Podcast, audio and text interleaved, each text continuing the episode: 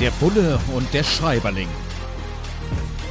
Ein Podcast über Fiktion und Wirklichkeit von Kriminalitätsbekämpfung und Journalismus. Mit Sebastian Fiedler und Frank Überall.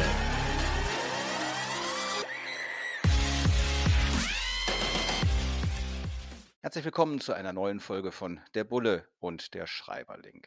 Wir beschäftigen uns heute mit David Lagerkranz und er hat einen Bestseller geschrieben, Der Mann aus dem Schatten, erschienen im Heine Verlag. Und da geht es darum, dass ein Schiedsrichter der Fußballjugend erschlagen aufgefunden wird. Stockholm 2003 spielt das Ganze und der Verdacht fällt auf einen wütenden Vater, doch da fehlen die Beweise. Und jetzt soll eben die Polizei Polizei aufklären. Eine junge Streifenpolizistin kommt mit plötzlich in dieses Ermittlerteam und es ja, geht turbulent zu. Und diese Ermittlungen zeichnen sich natürlich auch damit aus, dass sie sehr im Licht der Öffentlichkeit oder der im Roman konstruierten Öffentlichkeit stehen. Und ich glaube, mein Podcast-Partner und Bulle, Sebastian Fiedler, kennt das auch, dass in solchen Fällen, wo die Öffentlichkeit genau hinguckt, dann auch die Polizeiführung genau hinguckt und dass man wahrscheinlich riesengroße Freude hat, wenn die Polizeipräsidentin, der Polizeipräsident oder gar der Innenminister, wie hier auch bei David Lagerkranz beschrieben, sich plötzlich einmischen. Und da heißt es so schön, kein Ermittlungsleiter mochte es, wenn sich die Polizeiführung in seine Arbeit einmischte. Du auch nicht, oder? Genau so. Also kann man genauso beschreiben. Und es ist einfach so, dass wenn Fälle im Lichte der Öffentlichkeit stattfinden oder die Ermittlungen im Lichte der Öffentlichkeit stattfinden, dann löst das ein verstärktes Berichtswesen aus. Also das heißt, es ist genau so, dass der Innenminister, der Innenminister natürlich immer Bescheid wissen will, um auch sprachfähig zu sein, um sich möglicherweise auch rechtfertigen zu können in der Öffentlichkeit. Und das bedeutet für diejenigen, die an der Schippe sind, also die wirklich jeden Tag die Ermittlungen machen, dass sie immer sich rechtfertigen rechtfertigen müssen und also zu ihrer normalen Arbeit, die ja schon sehr anspruchsvoll ist, zusätzlich noch immer Berichte schreiben müssen, die dann auch ganz akribisch von der jeweils nächsten Hierarchieebene geprüft werden, weil es dazwischen meiner Erfahrung nach immer Vorgesetzte gegeben hat, die so ein bisschen im vorauseilenden Gehorsam schon mal vorher überlegt hatten, was der Innenminister wohl so hören will oder eben auch nicht. Und deswegen ist es zutreffend beschrieben, was du gerade sagst. Jetzt wird hier von David Lagerkranz an einer Stelle auch beschrieben, dass äh, es dann besonders schwierig ist, wenn besonders renommierte und bekannte Journalistinnen und Journalisten sich plötzlich melden und ähm, an einem Fall dran sind oder man im Rahmen der Ermittlungen mitbekommt, dass da Leute dran sind. Hier soll es sogar dann Seymour Hirsch sein, der Mensch, der das äh, Vietnam-Massaker öffentlich machte. Und ähm, da hat man natürlich dann extrem Respekt vor.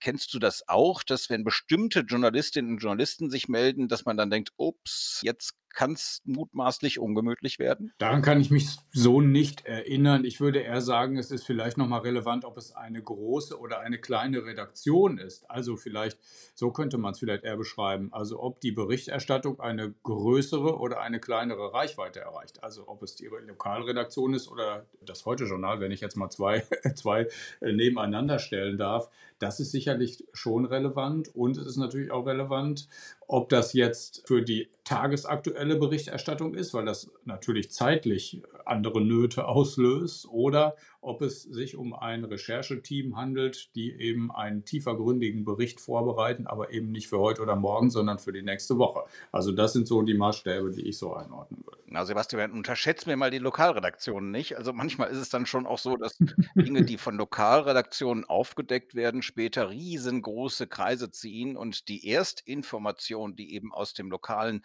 Blatt, Online-Medium oder was auch immer kommt, dann natürlich immer noch die Wurzel ist, die immer wieder zitiert wird. Also insofern insofern auch das kann unglaublich viel auslösen. Da kann man also auch äh, sehr schnell eine falsche, einen falschen Eindruck bekommen, wenn man sagt, okay, das ist jetzt nicht so wichtig, weil es nicht so eine große Verbreitung hat. Weil auch das Heute-Journal manchmal auf die Berichte von lokalen Medien zurückgreifen. Hin und wieder kommt es ja dann auch zu der Situation, dass man vor eine Presse treten muss, dass man eine Pressekonferenz geben muss in einem Verfahren als Polizistin, als Polizist. Und da beschreibt David Lagerkranz hier in seinem Thriller „Der Mann aus dem Schatten“, dass, ähm, man sich freut, dass man eine ganz gute Pressekonferenz gegeben hat, dass man auch eine gute Presse hat, also dass darüber positiv berichtet worden ist, was man an Ermittlungsergebnissen hat. Gleichzeitig wird aber auch beschrieben, dass der Hauptmensch bei der Pressekonferenz erst mal am Morgen vor dem Spiegel mit besonderer Mühe geübt hat, vor der Presse aufzutreten. Sebastian, wie oft hast du vor dem Spiegel geübt, vor der Presse aufzutreten? Never ever. tatsächlich, tatsächlich, tatsächlich nicht. Aber ich, ähm, ich bin ja auch. Ich, ich sehe jetzt, wir, wir sprechen ja nur, ich sehe nicht, ob du rot wirst, weil du lügst.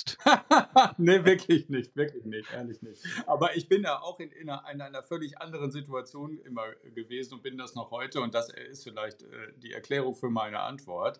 Als jemand, der in einer Pressekonferenz Ermittlungsergebnisse referiert, das ist doch wirklich ein großer Unterschied. Und ich würde auch meinen, ich bin mal gespannt, wie du das gleich bewertest, würde auch meinen, dass dadurch begründet ist, dass das auch sprachlich dann häufig ein bisschen sperriger ist, weil man merkt, dass jedes Wort abgewogen wird, weil man nicht zu viel von den Ermittlungsergebnissen schon sagen will oder man darf es vielleicht noch nicht, weil die Staatsanwaltschaft das nicht möchte. Es werden dann häufig die wichtigsten Dinge wirklich wahnsinnig akribisch und genau überlegt. Und das ist, glaube ich, ein Unterschied zu der Arbeit, die ich mit der Presse in den vergangenen Jahren immer hatte. Ich habe ja wie du auch, als Gewerkschaftsvorsitzender gesprochen und konnte da immer relativ frei formulieren. Das musste natürlich, sollte immer sachlich richtig sein und möglichst prägnant.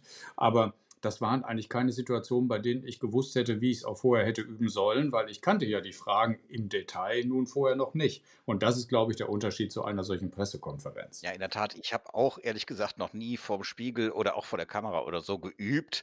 Glücklicherweise funktioniert es bei mir ganz ordentlich. Und äh, ich kenne das, dass man sozusagen unterschiedliche Hüte aufhat. Auch ich bin ja Gewerkschaftsvorsitzender, also beim Deutschen Journalistenverband. Du warst es beim Bund Deutscher Kriminalbeamter.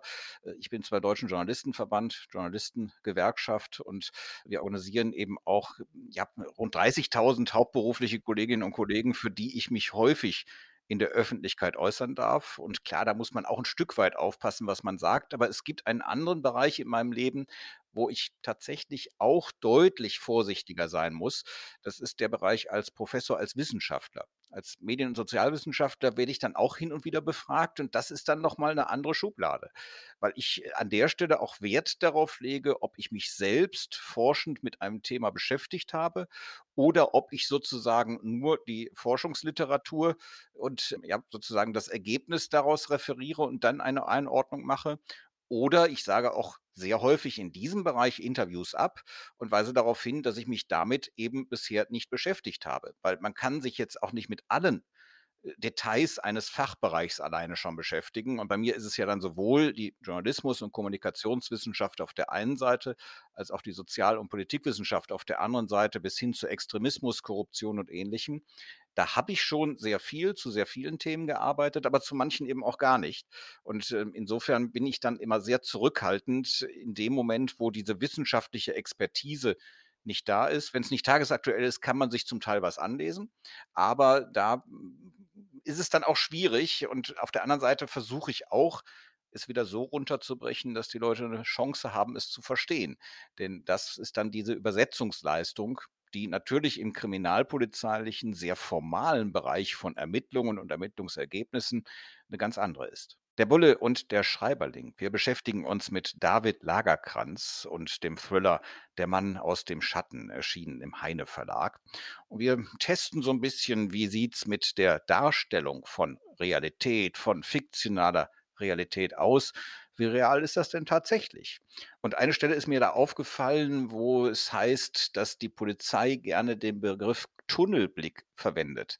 Ja, ich kenne das selbst aus der journalistischen Arbeit, dass man immer wieder sich bewusst machen muss, okay, das, wo man sich jetzt drauf konzentriert hat, der Aspekt, den man jetzt besonders in den Vordergrund stellt, das ist vielleicht nicht das ganze Bild. Und es, ähm, man muss auch offen dafür sein, dass möglicherweise das, wie man die Recherche angelegt hat, dass dieser Anfangsverdacht sich nicht bewahrheitet.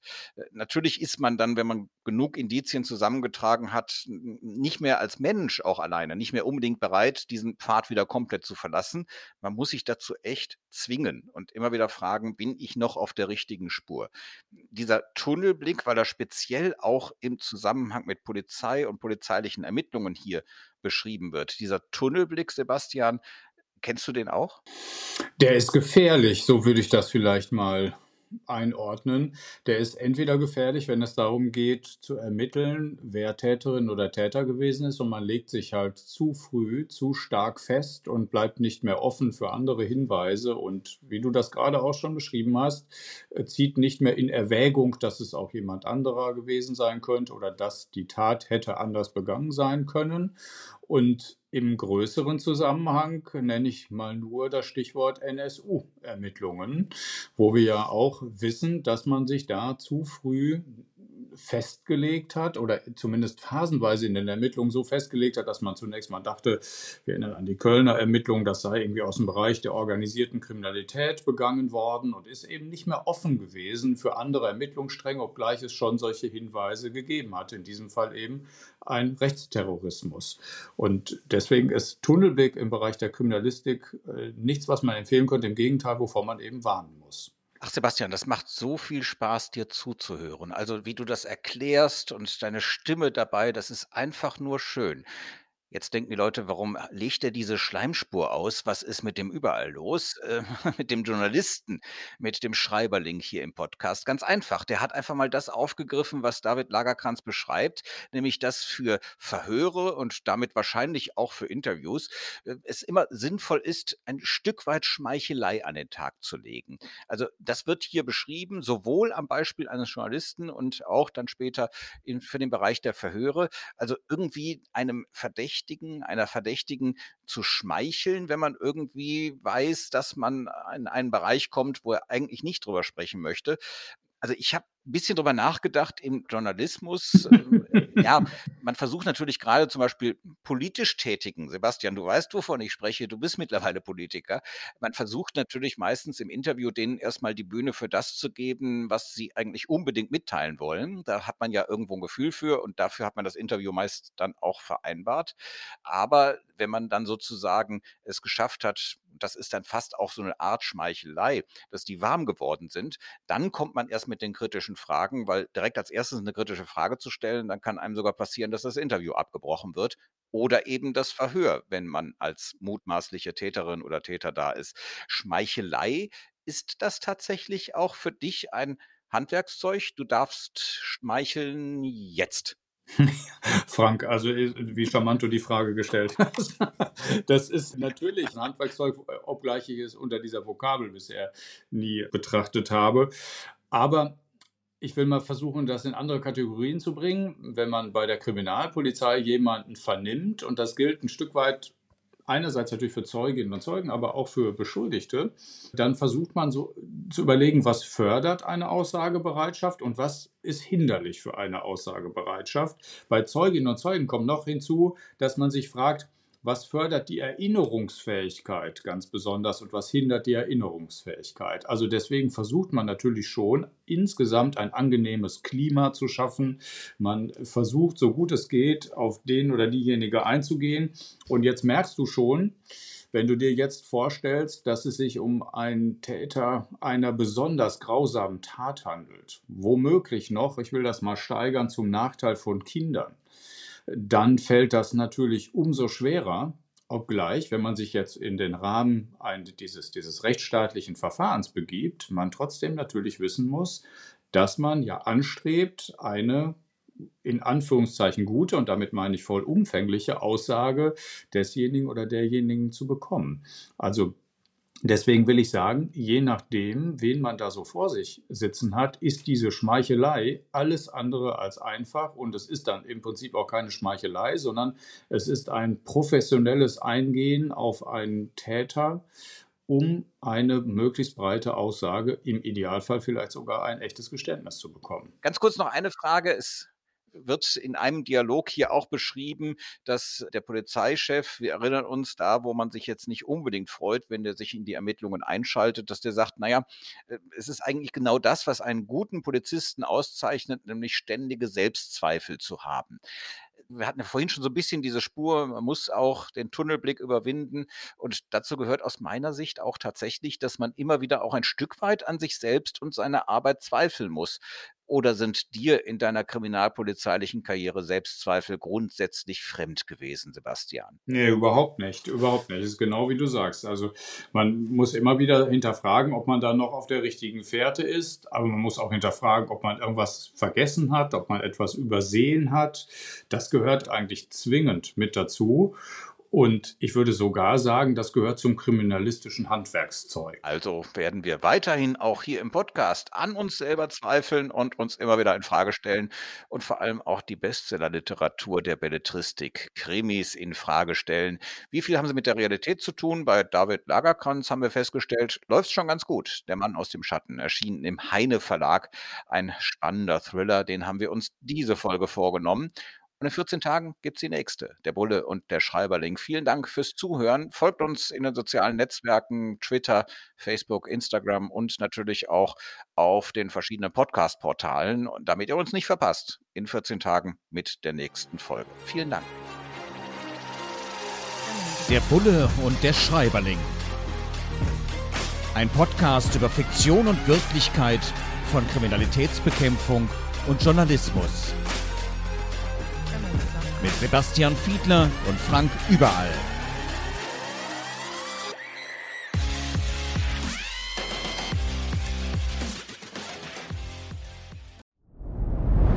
Dir hat dieser Podcast gefallen? Dann klicke jetzt auf Abonnieren und empfehle ihn weiter. Bleib immer auf dem Laufenden und folge uns bei Twitter, Instagram und Facebook. Mehr Podcasts findest du auf meinpodcast.de.